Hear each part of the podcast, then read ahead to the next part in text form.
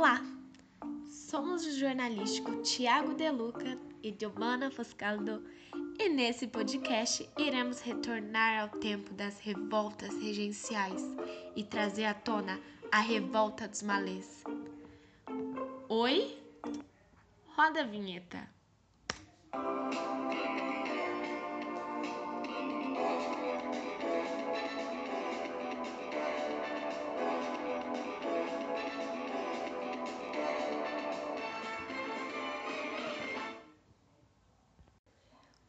Uma revolta curta, mas não menos importante. A revolta dos malês. Isso mesmo, Giovana. A revolta dos malês aconteceu em Salvador, província da Bahia, na madrugada dos dias 24 para 25 de janeiro de 1935. Ocorrida durante o período regencial, os escravizados eram de origem islâmica, Alçá e Nagô, cerca de 600 muçulmanos e escravos adeptos ao islamismo.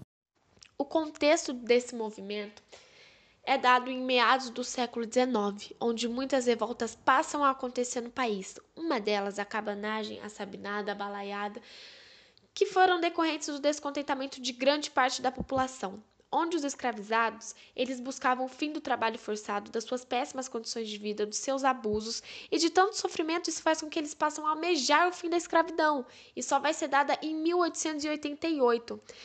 Esse clima de insatisfação dos escravos se espalha por toda a Bahia, tanto pelo sistema político e econômico, que era baseado na mão de obra escrava, quanto pela liberdade religiosa, que era posto que eles eram obrigados a participarem de todos os cultos católicos, e isso era contra a crença deles. Essa mobilização que eles fazem representa cerca de 1.500 escravos africanos que passou a lutar pela libertação dos negros de origem islâmica, ou seja, os escravos muçulmanos. Desse modo, eles, contrariado com a imposição da religião católica, eles passam a se unir no sigilo com o intuito de defender e manter o seu patrimônio religioso, tal qual as suas crenças, os seus costumes, os seus cultos.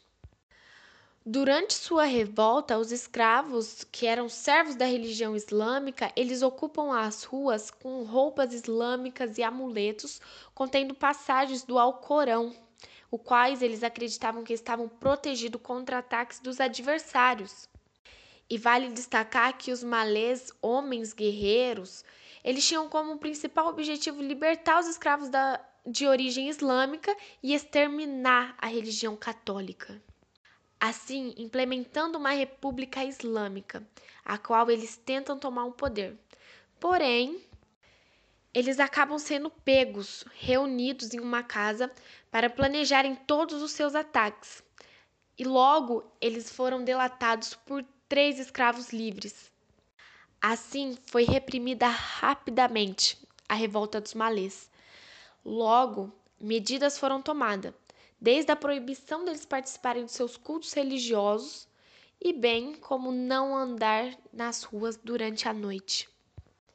Então foram deixados de lado os seus cultos reverente a Alá, o seu Deus. Essa revolta foi motivada por basicamente quatro pontos. O primeiro deles é a, as condições de vida e trabalho dos escravizados que eram péssimas. Não só as condições em que eles trabalhavam, mas também a maneira como eram tratados. Sendo assim, eles buscavam o fim da escravidão e, além disso, por conta da imposição do catolicismo aos escravos islâmicos, eles buscavam manter as suas crenças e costumes religiosos do Islã. Os participantes desse movimento que se passou numa madrugada em Salvador, que naquela época essa capital era uma das principais cidades escravistas do Brasil e possuía sua população apenas com 22% de brancos livres, os escravos africanos e seus descendentes era 40% da população total. Logo, a revolta dos malês foram a maioria nagôs, os africanos haúsias, que vinham do Sudão Central, e tapas, que eram também conhecidos como nupes. Logo, a maioria dos envolvidos era muçulmana, mas muitos também eram adeptos à religião africana. O movimento chegou ao fim um dia antes da data combinada para a revolta. O plano foi descoberto por três africanos libertos, que denunciaram que algo iria acontecer às tropas imperiais. Isso faz com que essas tropas invadem as casas onde todas aquelas pessoas estariam reunidas planejando a sua revolta. Isso causa uma briga violentíssima e faz com que a revolta dos malês seja massacrada. Os presos foram punidos de diversas formas. Alguns foram capturados e sentenciados à morte, outros castigados com castigos físicos e até mesmo condenados a saírem do Brasil.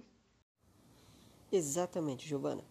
Os principais líderes deste movimento foram Pacífico Licutã, Manuel Calafate e Luiz Sanin. Estes foram os principais dos oito líderes que a revolta dos malês teve. Agora, dois pontos bastante curiosos e bem interessantes dessa revolta foi que a revolta ocorreu no fim do Ramadã, que é o mês de janeiro, que é um mês sagrado para os muçulmanos. Além disso, a palavra malês, que dá nome à revolta, vem de Imalê, que significa muçulmano. Bem legal, né, Giovana? O Jornal da História é logo após a devolutiva da nota. Obrigada.